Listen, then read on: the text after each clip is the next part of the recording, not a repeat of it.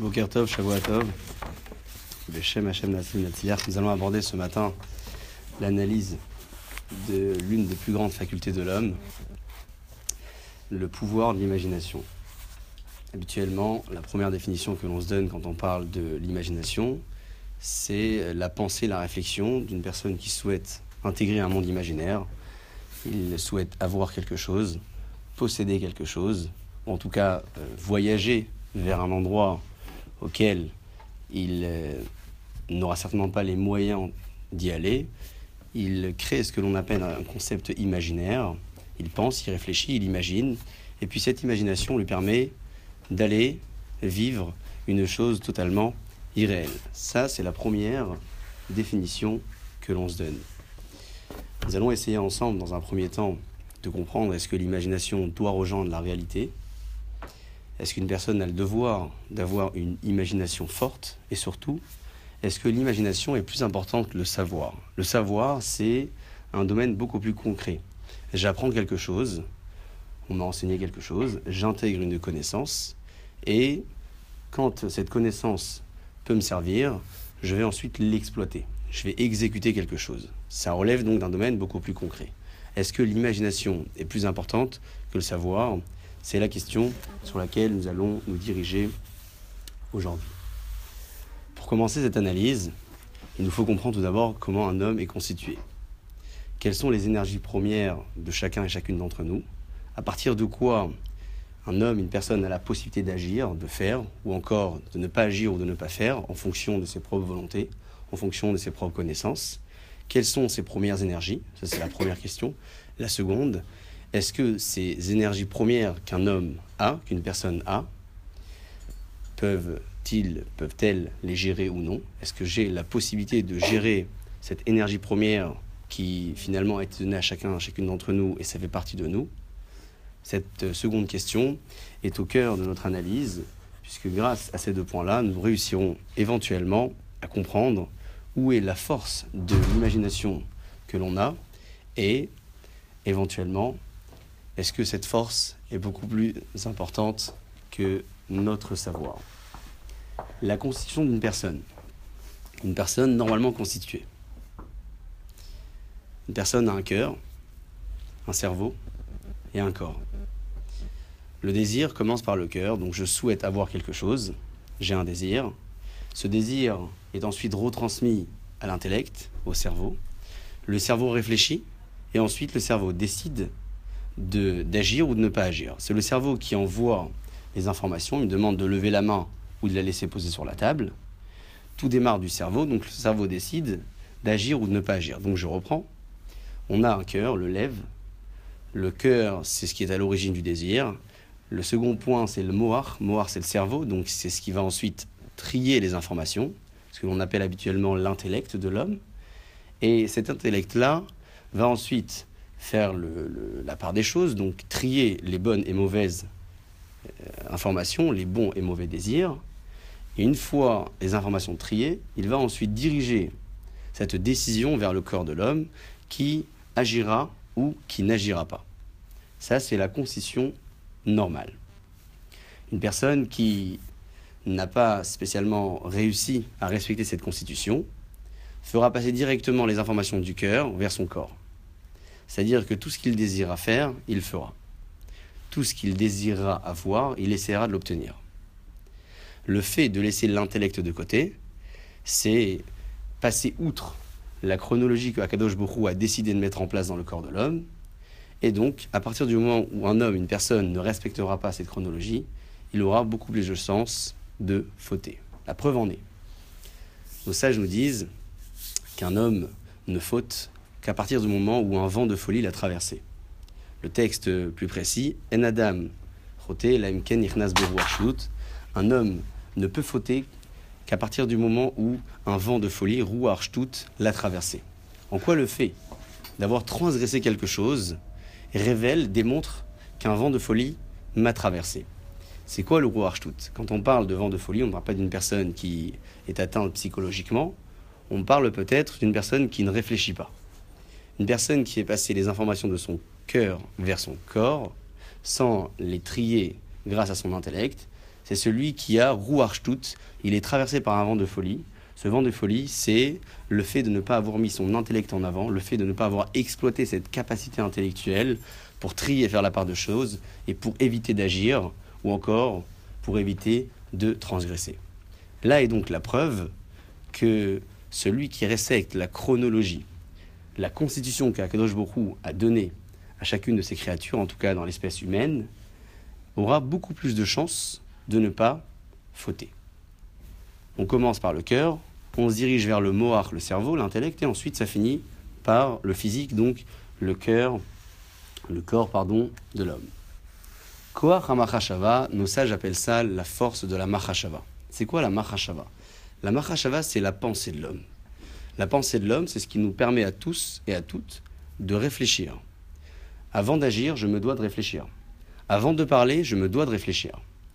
À l'heure où Akadosh Baruch créa le monde, le sixième jour de la création, Adam est créé, et Dieu va lui insuffler ce que l'on appelle dans le texte un souffle de vie. Onkelos, traduction en araméen, et non pas simplement traduction, mais plutôt commentaire profond, nous dit sur place, le souffle de vie que Hakadosh Baruch donne à l'homme à ce moment-là, c'est Ruach me Malela. En araméen, c'est un esprit qui parle. Malil me Malela, vous verrez dans tous les psukim où vous avez le mot Vaidaber ou Vayomer. Regardez la traduction de Onkelos, c'est ou Malil Hachem, etc. Donc le mot Memalela, Malil, ce sont des mots, ce sont des paroles. Quand Akadosh Borou a donné à l'homme ce souffle de vie, ce souffle de vie a été finalement dirigé principalement vers sa faculté de pouvoir parler, de pouvoir s'exprimer. À la différence de l'espèce animale, qui n'a pas eu cette faculté-là de pouvoir s'exprimer, de parler, et qui vit par instinct réellement, l'homme a la possibilité de parler. Et le fait de parler, c'est une faculté essentielle qu'Akadosh Bokhu a donnée à l'homme pour gérer sa vie, pour gérer ses actes et surtout pour gérer ses pensées. En quoi est-ce que la parole est liée à la pensée Avant de réfléchir, avant d'exprimer une phrase, avant de composer un texte, je me dois de réfléchir. Est-ce que ce mot doit précéder le suivant ou l'inverse? Est-ce que cette phrase est bien placée dans le contexte de ce que je vais raconter ou pas? Vais-je la dire au début ou encore à la fin? Est-ce que le fait de raconter cette chose-là va causer du tort à une personne ou peut-être lui causer du bien? Toute la parole d'un homme, d'une personne, doit être réfléchie. À partir du moment où une personne réfléchit, il constitue, il produit et ensuite il agit ou encore il parle. La parole est donc le résultat d'une pensée, le résultat d'une réflexion. C'est très difficile de traduire littéralement ce qu'est la Mahashava. Habituellement, quand on parle de Mahashava, on vous dit, euh, vous allez entendre un cours de Mahashava. C'est systématiquement dirigé vers un cours de pensée, de morale, une notion qui est difficile à traduire littéralement, puisque la Mahashava, c'est une énergie première qui se trouve à l'origine de beaucoup de faits et beaucoup d'actes et beaucoup de paroles que l'homme va mettre en avant, que l'homme va exprimer ou que l'homme va faire. Et donc, il me semble plus convenable de garder comme traduction un peu moins simpliste pour la Mahashava, ce qui relève de l'intellect.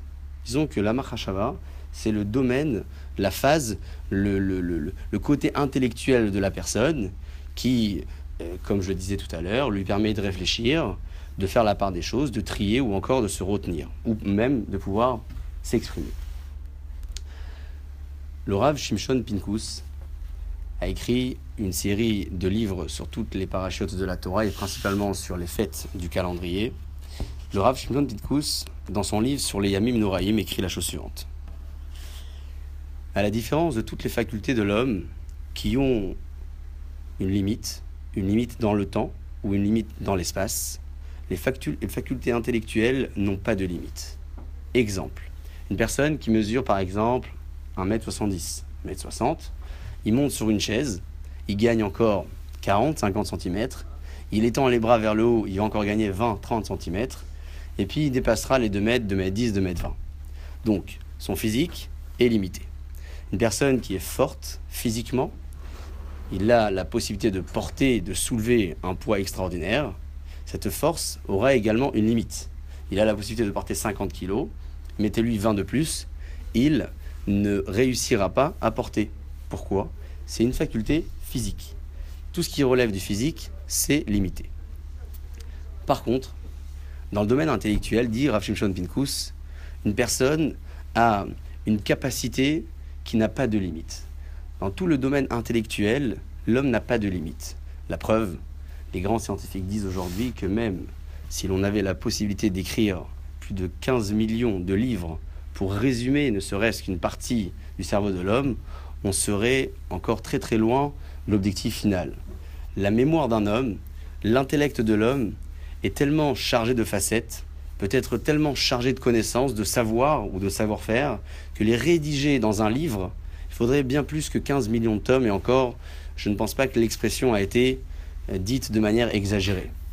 Plus que cela, j'ai entendu dans une grande conférence un neuropsychiatre il y a quelques années qui disait que aujourd'hui, la plupart euh, des gens donc sur Terre, en dehors de, ceux qui ont des facultés intellectuelles très très développées, le cerveau de l'homme qui est exploité s'exploite à près de 15 ou 20% Il me semble que même sur Einstein, on disait qu'il n'avait pas encore atteint les 20 quelque chose comme ça. Et que Monsieur Tout le Monde euh, tournait entre 13 et 15 de ses capacités maximales. Ça veut dire finalement que tout ce qui relève de l'intellectuel, cette faculté, ce domaine intellectuel que chacun et chacune d'entre nous a reçu, n'a pas de limite dans le temps, n'a pas de limite dans l'espace. Un homme a la possibilité de créer, un homme a la possibilité d'imaginer, et un homme a la possibilité de concevoir grâce à son intellect. Imaginez-vous, aujourd'hui, euh, à l'heure où je vous parle, vous avez une petite envie de voyager, de partir, loin, loin au bout du monde, à 5000 km d'ici, pour passer des vacances.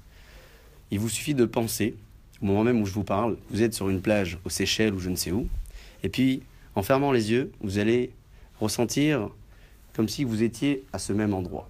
Vous êtes ici, devant moi, avec un petit peu d'imagination, votre intellect vous permettra de voyager. Voyager peut-être même dans le temps. Vous allez essayer de vous projeter en avant. Vous imaginez dans 10 ans, dans 15 ans, avec des enfants, avec une famille, avec vos études, vos diplômes, votre exercice professionnel, alors que vous êtes encore là aujourd'hui. L'imagination que chacun et chacune d'entre nous a permet, permet de concevoir, permet de réaliser certaines choses folles et extraordinaires qui sont souvent irréelles ou encore quasiment impossibles à faire. Pourquoi? Je m'imagine être à 5000 km d'ici, mais en réalité je suis là. Ça ne veut pas dire que je ne pourrais pas le faire, mais à l'heure actuelle, être dans une seconde à 5000 km d'ici, ça c'est une chose impossible à faire. Techniquement impossible. Mon cerveau, mon intellect me permet de le faire. Est-ce que j'aurai autant de plaisir? Peut-être oui, peut-être pas. En tout cas, ce qui est sûr, c'est que je prendrai un certain plaisir, ne serait-ce que minime, en essayant d'imaginer cela.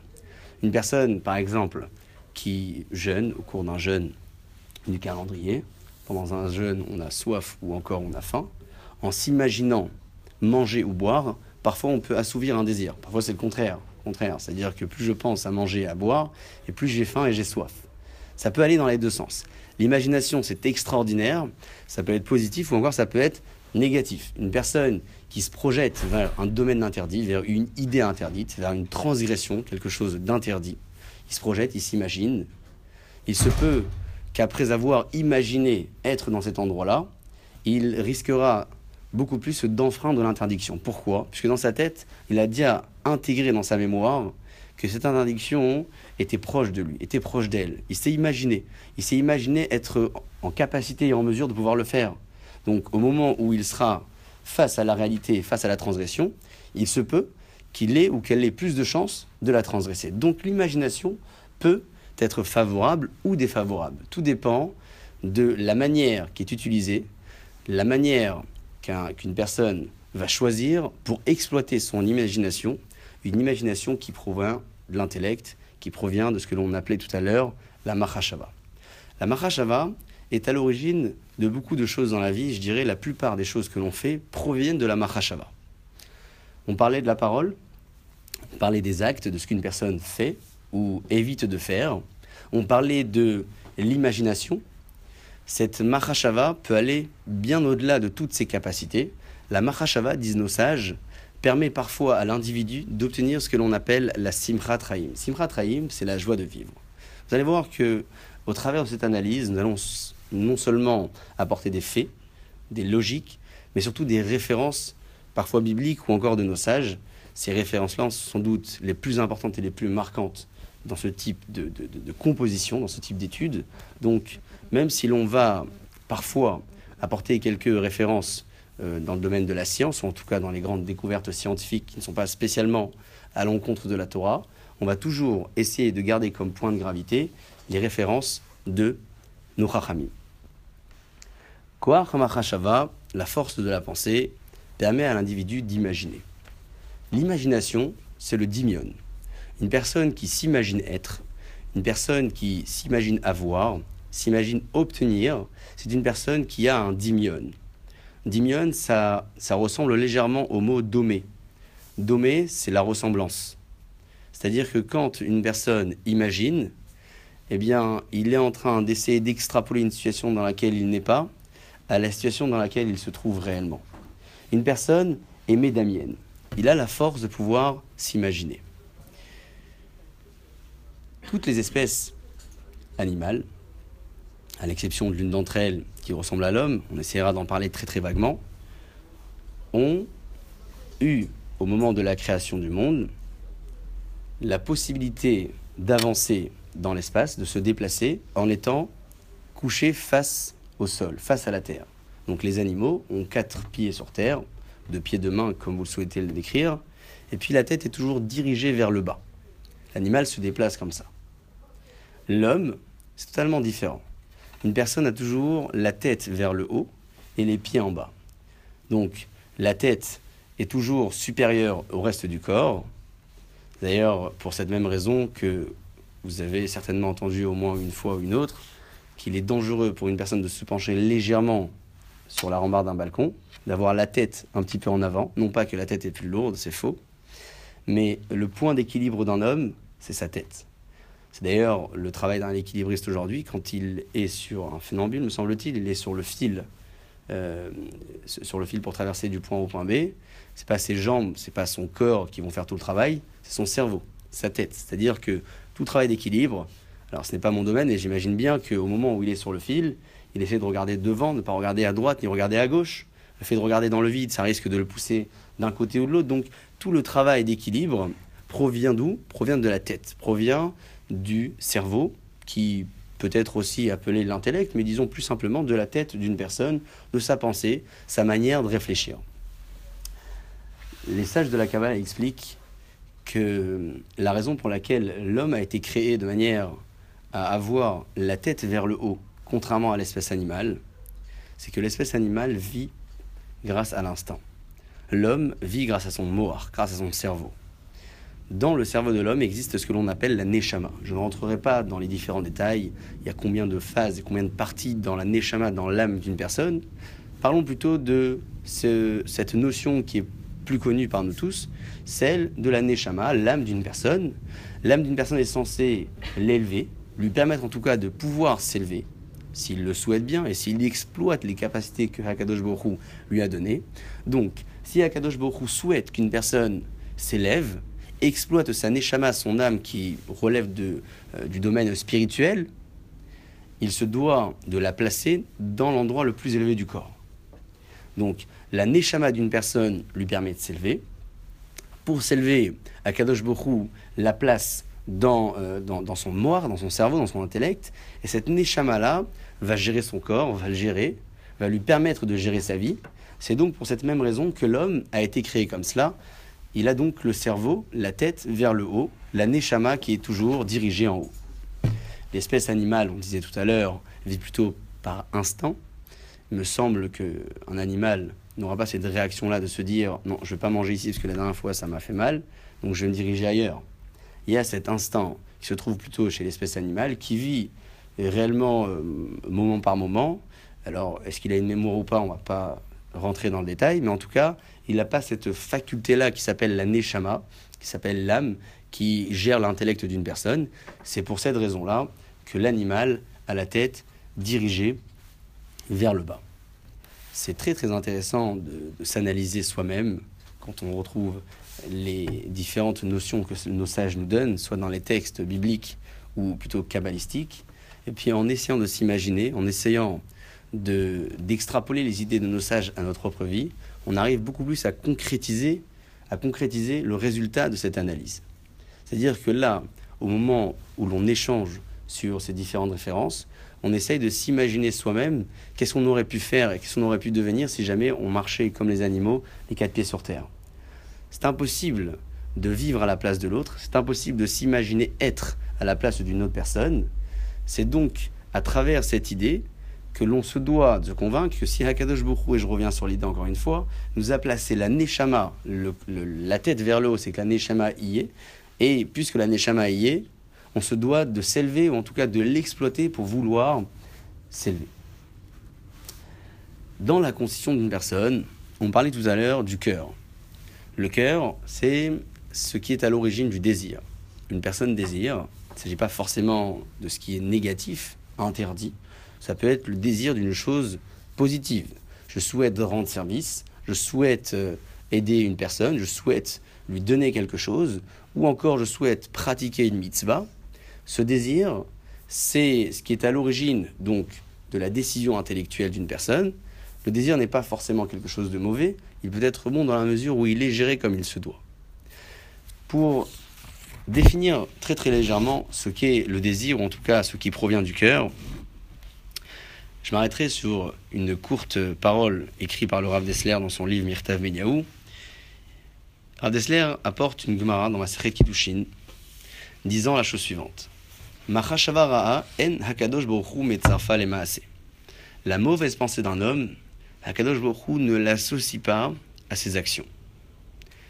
Il est vrai que celui qui a une bonne pensée, une pensée de vouloir agir, faire une mitzvah et au bout du compte il n'a pas eu la possibilité de la faire, une raison ou une autre, il a eu un empêchement, force majeure, Hakadosh Baruch lui comptabilisera cette pensée comme l'action elle-même.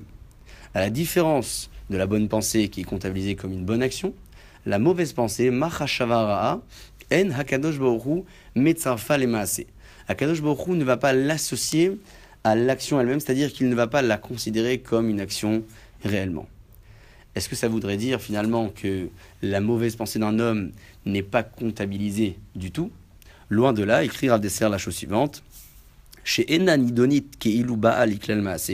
la mauvaise pensée n'est donc pas jugée comme étant une action euh, par elle-même. Aval, par contre, Belev, dans le cœur de l'homme, Yeshna Avera, il est sûr et certain que la Avera sera présente.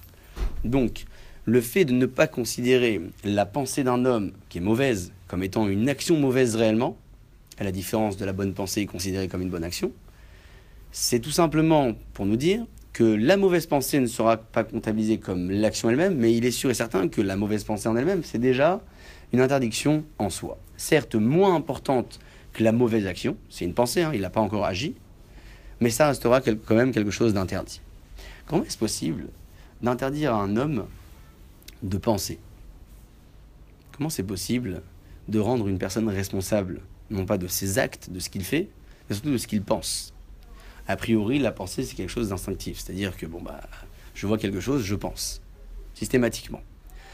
Dire à une personne qu'il est responsable d'avoir mal pensé, c'est sans doute lui dire qu'il est capable de gérer sa pensée et qu'il aurait pu l'éviter. Est-ce possible? Est-ce qu'on s'est déjà posé la question? Est-ce qu'une personne a la possibilité de gérer sa pensée? Est-ce qu'une personne est maître de sa réflexion? Est-ce qu'une personne a la possibilité de trier et d'éviter de penser? Éviter de faire oui, éviter de penser, c'est beaucoup plus difficile.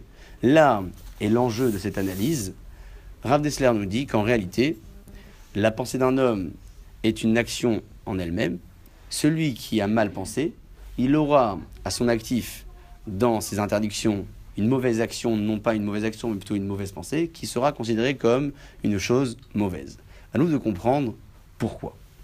Afin d'avancer légèrement dans cette analyse, j'aborderai une autre facette du caractère intellectuel de chacun et chacune d'entre nous, ce qui est à l'origine de notre parole, à l'origine de notre pensée même, ou encore à l'origine de nos actions, toujours en parlant du Koach HaMachashava, la force intellectuelle d'une personne.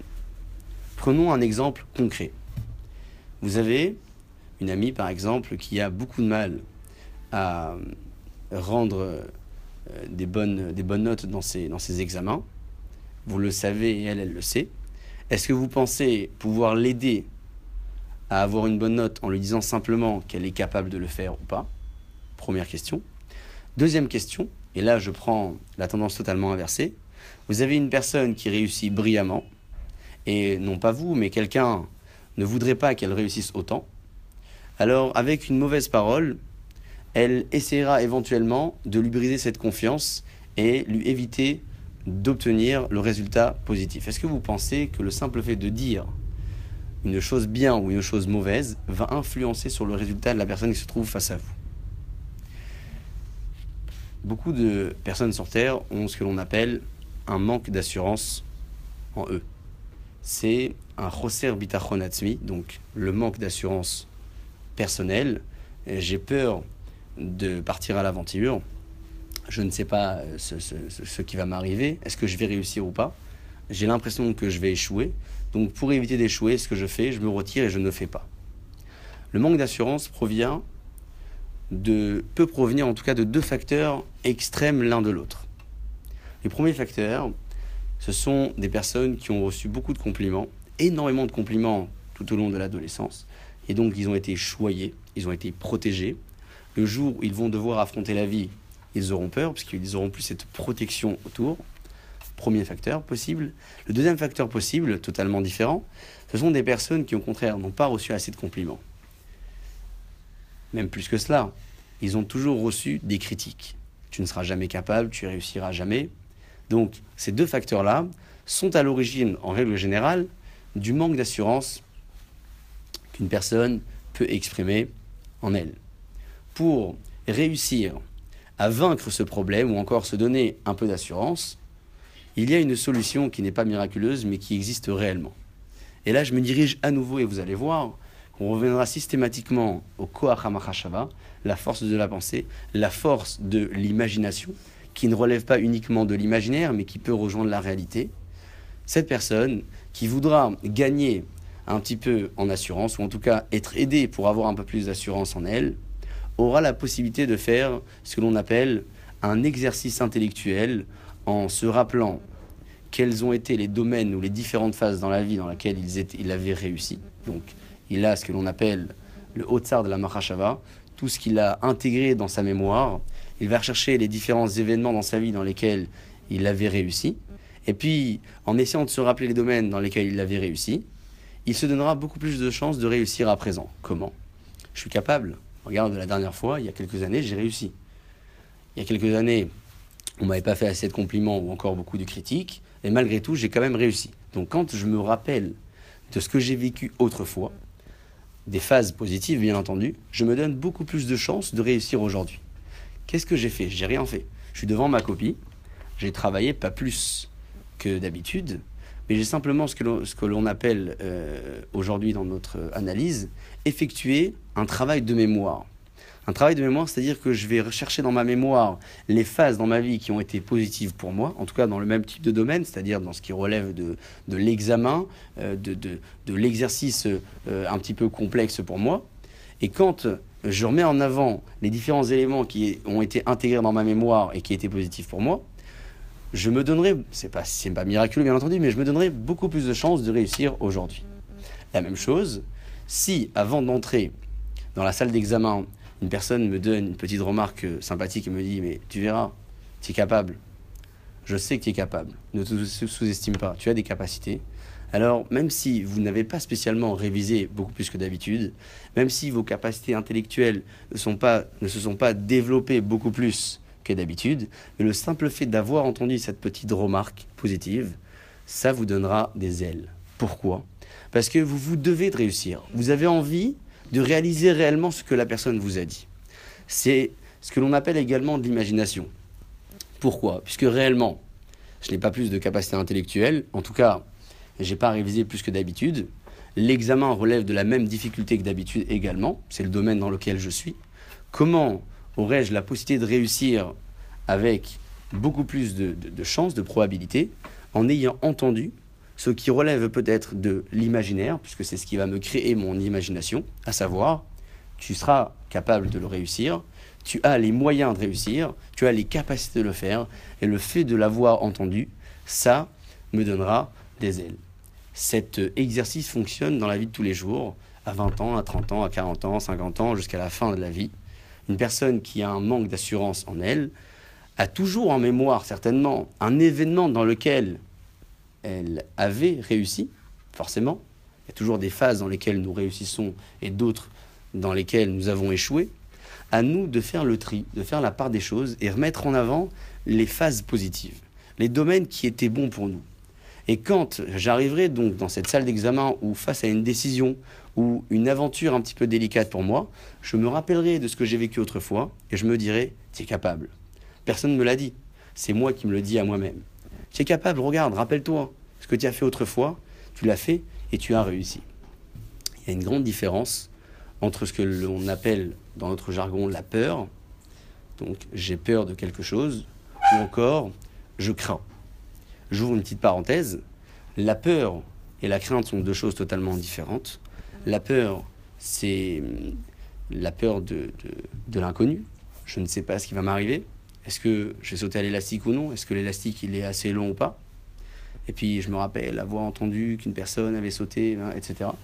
La peur. La crainte, c'est autre chose. La crainte, je sais, ce qui, je sais ce qui va se passer. Je connais le statut de la personne qui est face à moi, je vais aller le rencontrer. Je crains. Je crains puisque je connais la gravité des faits une personne qui transgresse, ou en tout cas, euh, même sur le plan légal aujourd'hui, qui enfreint une loi, il craint. C'est pas une simple peur. Il craint la prison, par exemple. Pourquoi? Parce qu'il sait que la prison, c'est, du lourd. La crainte et la peur, ce sont deux choses totalement différentes. La peur, c'est la peur de l'inconnu. La crainte, c'est une forme de peur qui s'exprime vis-à-vis d'une situation que je connais, ou en tout cas euh, pour laquelle j'ai su intégrer dans ma mémoire la gravité ou l'importance de la chose. Petite parenthèse que je referme à présent pour revenir sur notre idée qui est le Kohar Hamachashaba. Il y a un Shulchan Aruch qui écrit la chose suivante. Tov me'at bechavana, meharbe shelo bechavana. Il est donc préférable qu'une personne fasse peu avec beaucoup d'intention, plutôt que de faire beaucoup avec aucune intention.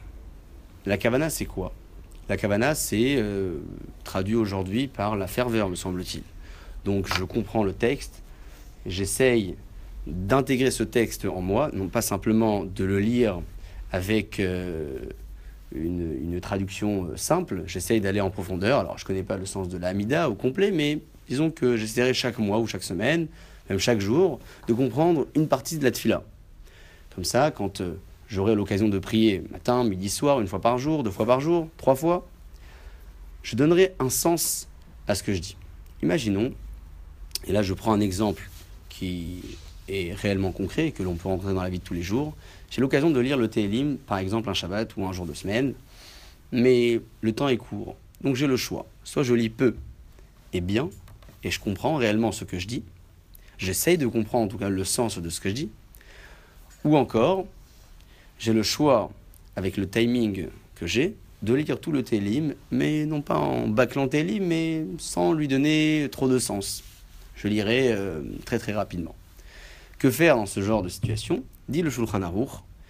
Alors, il ne faut pas appliquer cette idée dans n'importe quel domaine. C'est pour ça que je prends un exemple précis.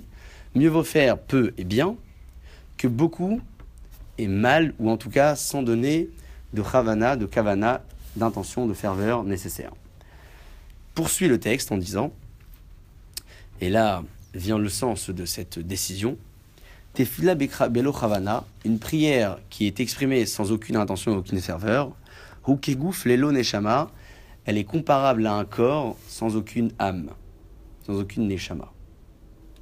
Si par exemple, c'est cas pour la Hamida, par exemple, c'est la récréation, on va à la synagogue pour faire la Hamida, et que ça sonne et qu'on n'a pas le temps de la finir, on peut euh, faire peu mais bien, Bien sûr. la finir en entier. Alors, on- si on ne peut pas la finir, on ne la finit pas.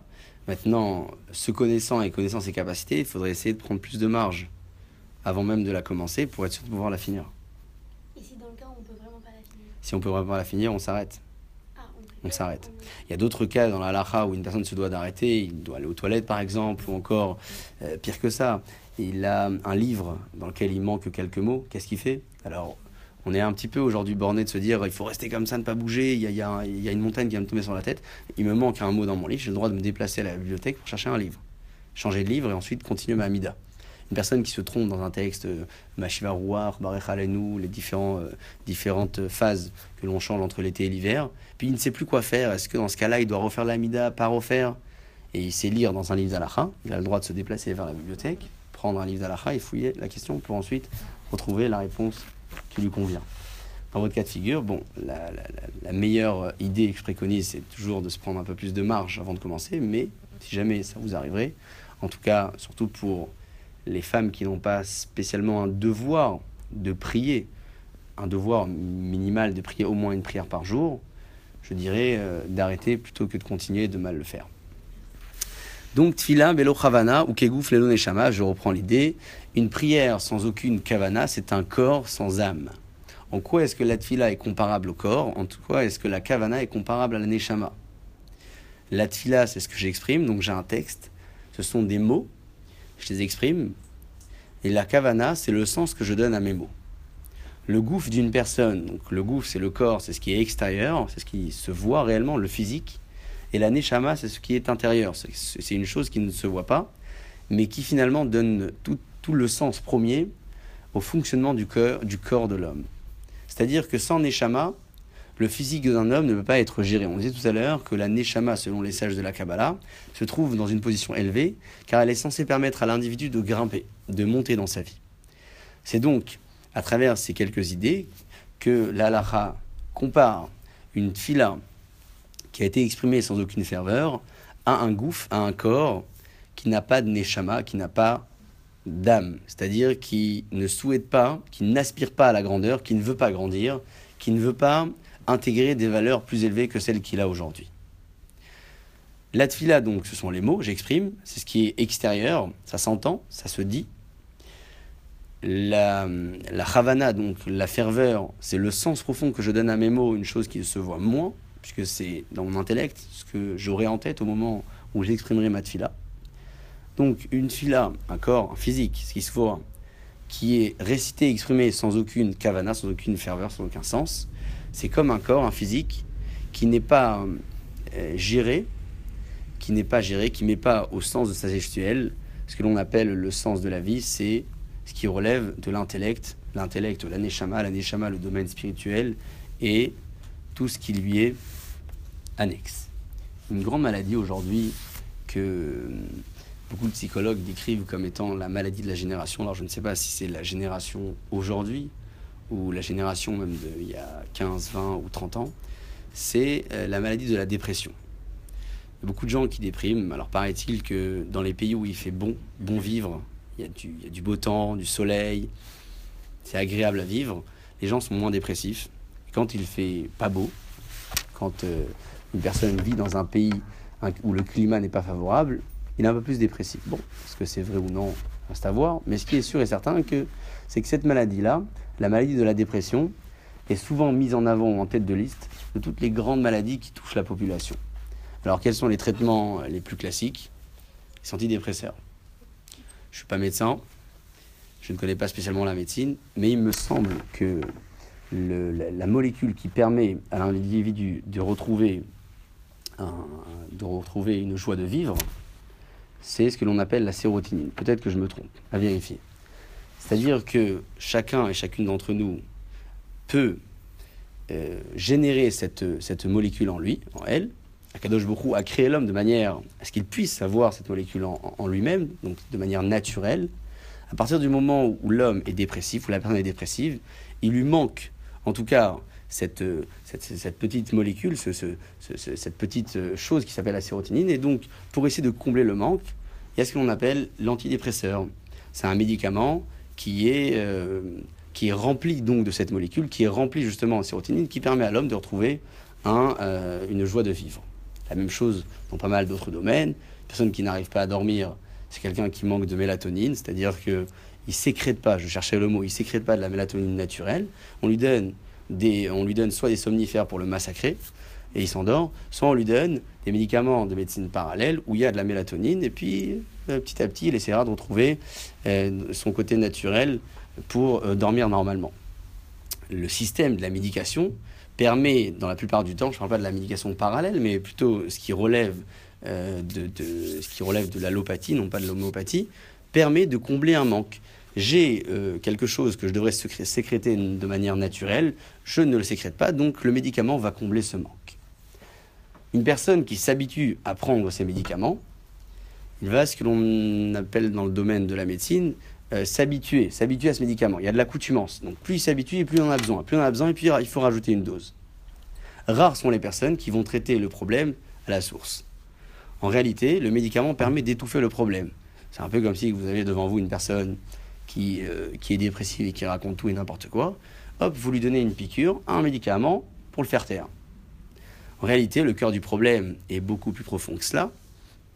Rares sont les personnes, je disais, qui vont se charger de fouiller quelle est l'origine de leur problème pour éviter de se faire traiter par ce genre de médication. L'origine du problème provient de ce que l'on appelle la chashiva. La chashiva, c'est l'importance qu'une personne peut donner à sa vie, peut donner à la société qui l'entoure, peut donner aux personnes qui l'entourent ou peut donner à tous les objets ou la créature que Hakadosh Baruch a créé dans ce monde et qui l'entoure également. Ça ne voudrait pas dire qu'une personne se doit de ne pas se soigner avec les médicaments. Ce qui est sûr et certain, c'est que l'origine première de cette maladie, c'est ce que l'on appelle, dans notre terme aujourd'hui, la chashiva. Est-ce que je donne assez de sens à ma vie? Est-ce que je donne assez de sens aux personnes qui m'entourent? Est-ce que je donne assez de sens à la nature qui m'entoure? Souvent, vous verrez dans les, hôpitaux ou les centres qui traitent les maladies euh, d'ordre psychologique des grands espaces verts. Grands espaces verts avec beaucoup de verdure, des arbres. Ce ne sont pas comme les hôpitaux de Paris avec euh, un parking derrière, un parking devant. Il y a des grands espaces verts derrière et devant. Pourquoi? En réalité, le fait de, de, se promener dans ces lieux permet à l'individu de se redonner un petit peu de sens à sa vie. Ce n'est pas forcément sa vie, mais c'est ce qui l'entoure il réfléchit, c'est apaisant, il voit la force de la nature, la beauté de la nature en dehors de toute religion et de toute croyance. Le simple fait de côtoyer le monde extérieur et lui donner un peu plus d'importance permet à l'individu de retrouver ce que l'on appelle une joie de vivre. Ce n'est pas miraculeux, ce n'est pas systématique. Il faut savoir par qui euh, être accompagné, par quelle personne être conseillé, et surtout ne pas prendre cette idée, cette notion comme médication première quand le problème est très très très lourd. On parle ici d'un traitement de long terme. On ne pas euh, euh, raconter des paroles de marabout pour contrer tout système de médication euh, aujourd'hui qui semblerait existentiel. Je dirais simplement qu'il s'agit d'un problème essentiel que chacun et chacune d'entre nous peut travailler et, bien plus que cela, les personnes qui sont touchées sur le plan psychologique devraient le faire encore plus. La chashiva que je donne dans ma vie, c'est-à-dire l'importance que je peux donner à ma vie ou à ceux qui m'entourent, me permet de retrouver ou d'avoir une joie de vivre. C'est très difficile de décrire cette idée avec euh, euh, un exemple encore plus précis qui nous toucherait éventuellement. C'est pour ça que je m'arrêterai uniquement sur cette idée-là pour définir une fois de plus ce qu'est le Kohar Achashiva, c'est-à-dire ce qu'est la force de l'imagination à travers ce domaine également. Une personne qui euh, traverse une phase difficile dans sa vie, une épreuve, une difficulté ou un échec. Il a deux manières de réagir. La première manière, c'est de se sentir accablé par la vie. C'est foutu pour moi, je ne sais pas ce que Dieu veut de moi, je suis complètement fracassé, j'ai plus de chance de m'en sortir, donc je m'accable, je m'enfonce. Première réaction. La deuxième réaction, puisque maintenant c'est là, et je vais essayer de faire avec. Parce que concrètement, je ne vais pas changer les choses. C'est là, maintenant, c'est là. Donc, je vais essayer de faire avec. C'est-à-dire quoi faire avec? Essayer de surmonter. Essayer d'avoir un exercice beaucoup plus fort que l'épreuve dans laquelle je me trouve. Vous avez bien compris que la tendance la plus classique qu'une personne essaiera de mettre en avant vis-à-vis de ce genre d'épreuve, c'est la première tendance. De dire, bah, je suis accablé, c'est terminé, je m'enfonce, j'ai plus de chance de réussir. Pourquoi? Pourquoi on a plus tendance à penser comme la première hypothèse plutôt que la deuxième que je viens de citer? En réalité, on recherche tous la facilité. Il faut être d'accord. Il faut être d'accord que quand une personne a une décision à prendre, une décision, par exemple, sans donner euh, de détails précis, euh, fait cette chose-là, agit, ou peut-être n'agit pas. Un homme, une personne est beaucoup plus tentée à ne pas agir. Pourquoi la personne est beaucoup plus tentée à ne pas agir? Puisque le fait d'agir lui demande des efforts, lui demande des énergies. Alors, il y a des sources de motivation qui le pousseraient éventuellement à faire. On lui dit, mais si tu fais, tu gagneras de l'argent, tu gagneras du respect, de l'honneur, etc. Donc, il est motivé.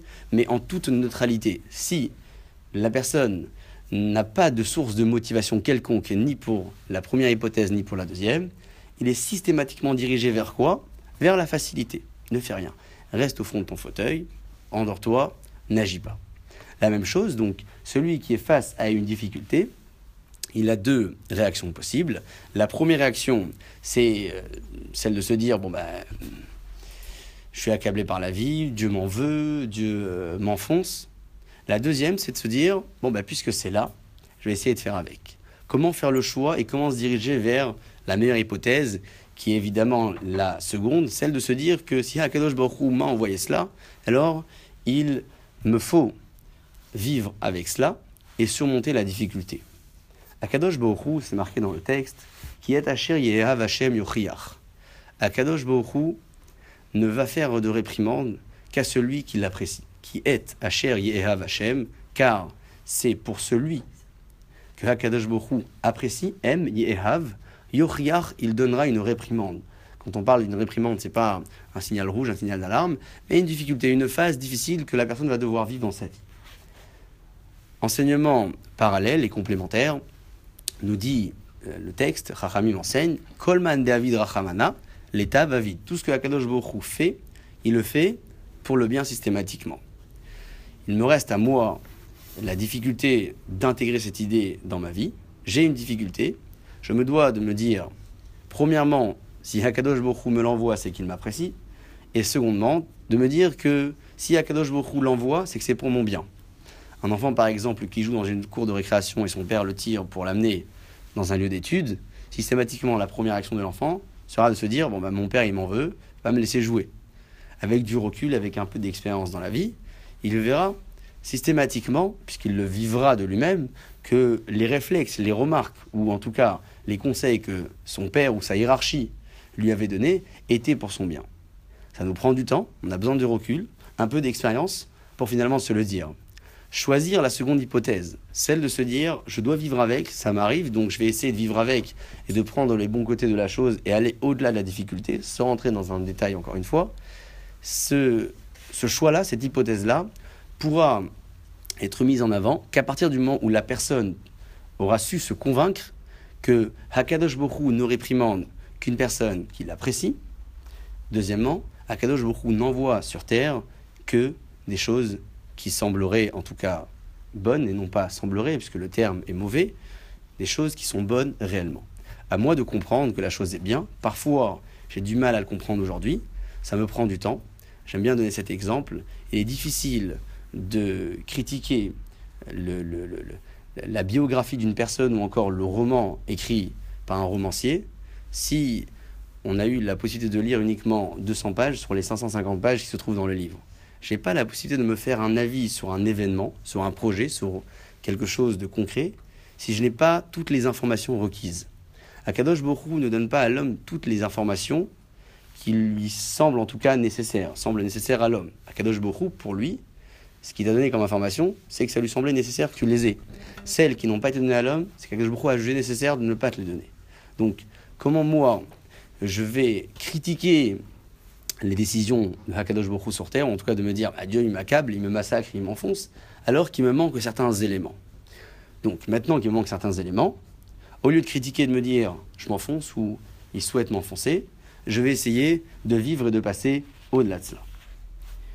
Une idée encore beaucoup plus merveilleuse sur le Koach HaMachashava, la force intellectuelle d'une personne, je parle d'un texte écrit par le Rambam. Le Rambam Maïmonide écrit la chose suivante. Texte édifiant. Michelochas al sichlo, une personne qui n'a pas pitié de son sérel, de son intellect. Tovlo sheloba laolam, il lui fallait mieux ne pas être sur terre. Qui a sérel ou kvod car l'intellect de l'homme, c'est l'honneur, le respect de Dieu sur terre. Zehagilou chez la Baolam, c'est la révélation parfaite de Hakadosh Baruch sur terre. Et puisque la personne ne sait pas ou ne connaît pas l'importance, le sens de son intellect, chez Nitanlo qui lui a été donné, il est systématiquement abandonné entre les mains de ses propres désirs, Venia Kabema, il se compare à l'espèce animale. Cette idée, on l'a vu plus haut, le fait de ne pas gérer son intellect, ou en tout cas de ne pas l'exploiter, c'est ne pas respecter la chronologie de la constitution de l'homme. J'ai le cœur qui désire, le cerveau qui fait le choix, qui prend et qui fait la part des choses, et le corps qui agit ensuite. Si le cerveau n'est pas exploité, tout ce que le cœur désire, il enverra au physique, donc à l'homme, à la personne, au gouffre, au corps, et ensuite la personne agira. C'est cette euh, réflexion que donne le Rambam, qui doit nous permettre à chacun et chacune d'entre nous, non seulement d'exploiter notre intellect, mais plus que cela, d'éviter d'être comparé à ce que dit le Rambam, et le Rambam choisit ces mots, Veni kabema, comparé à l'espèce animale. L'espèce animale, et encore une fois, sans sous-estimer et sans critiquer, c'est une créature de Akadosh. Au contraire, Akadosh Borou a fait en sorte que l'homme et l'espèce animale se distinguent par cette force intellectuelle que l'homme a, détient, possède, et que l'animal n'a pas. Toujours dans les textes du Rambam, mais ailleurs, dans un livre qui s'appelle le Moré Nevuchim. Le Moré Nevuchim, c'est le guide des égarés, un livre très intéressant, un texte très très profond. J'essaie de ramener quelques phrases qu'il cite dans son livre, et il dit la chose suivante. Pourquoi Chachamim disent que Hirure Avera Yoter Kashim Avera? Pourquoi nos sages nous disent que une personne qui pense à faire une Avera, il transgresse quelque chose de beaucoup plus grave que la Avera elle-même? Tout à l'heure, nous disions que le fait d'avoir pensé à une Avera sans l'avoir fait par la suite n'est pas comptabilisé comme la Avera, c'est vrai, mais c'est comptabilisé comme une Avera en soi. J'ai mal pensé. Un texte parallèle enseigne, il est complémentaire et vous verrez comment, que les Hirure Avera, la mauvaise pensée, pensée d'une Avera, est beaucoup plus grave, beaucoup plus difficile, caché, le terme caché, que la Avera elle-même. Pourquoi? Il écrit le Rambam dans le Moré Nevuchim. J'ai un commentaire extraordinaire sur cette euh, phrase qu'ont écrit nos sages. Vehu, et la voici. Une personne qui fait une Avera, je traduis directement le texte, c'est une personne qui a laissé son côté animal le diriger, le gérer. D'accord? Ça veut dire qu'il a fait la. Donc c'est son physique, c'est son corps, avec ses mains, ses pieds. Il a mangé quelque chose de pas cachère, par exemple. Son physique agit. Ça, c'est la Avera elle-même. Par contre, celui qui fait une Avera avec sa Machashava, dit le Rambam dans ce texte du Moré Nevochim, Avala Machashava ou Mechelek Aruchani Shebo. C'est le domaine, la phase, le compartiment intellectuel de la personne si la avera, elle se trouve dans cette partie de la personne, yoter, c'est beaucoup plus grave. Pourquoi? L'intellect de l'homme lui a été donné pour comprendre les profondeurs de la nature, les profondeurs de la Torah, la, gestuelle de sa vie. Vélo les non pas pour profiter en tant que profit uniquement sans un, autre objectif d'ordre spirituel du monde matériel qui l'entoure. C'est-à-dire qu'en réalité, la force de la marachava, de la pensée, cette énergie première de laquelle sort l'imagination d'une personne, sa réflexion, sa parole, ou encore son savoir, ce qu'il apprend, c'est ce qui fait de Hirure Avera, d'une pensée mauvaise de Avera, une transgression beaucoup plus forte et beaucoup plus grave que la Avera elle-même. La Avera elle-même, je disais, c'est le corps, c'est le côté un peu animal de la personne. Il a transgressé, c'est une chose, mais le fait d'avoir transgressé avec sa Mahashava, c'est finalement avoir transgressé une interdiction avec ce qui est intellectuel et ce qui relève du kavod, de l'honneur de Dieu présent sur terre. Pourquoi? Puisque cette euh, phase intellectuelle te permet de faire la part des choses d'agir, de ne pas agir, de réfléchir. Tu exploites ce qui est censé te protéger pour ne pas agir correctement. Tu exploites, je reprends encore une fois, tu exploites ce qui est censé te permettre de ne pas transgresser d'éviter, ou en tout cas de parler comme il faut et ne pas dire tout et n'importe quoi. Tu exploites ce côté intellectuel, non pas pour l'objectif pour lequel il a été créé, mais au contraire pour profiter de ce bas monde, profiter d'un monde matériel sans avoir un objectif bien précis, puisqu'on parle ici d'une chose interdite, d'une avera. Tu l'as pas transgressé, mais tu y as pensé. Est-ce que la force d'imagination est plus importante que le savoir? Le savoir, c'est une chose que j'apprends, j'intègre un enseignement, j'intègre une connaissance, je vais ensuite exploiter cette connaissance dans un moment ou un autre dans ma vie.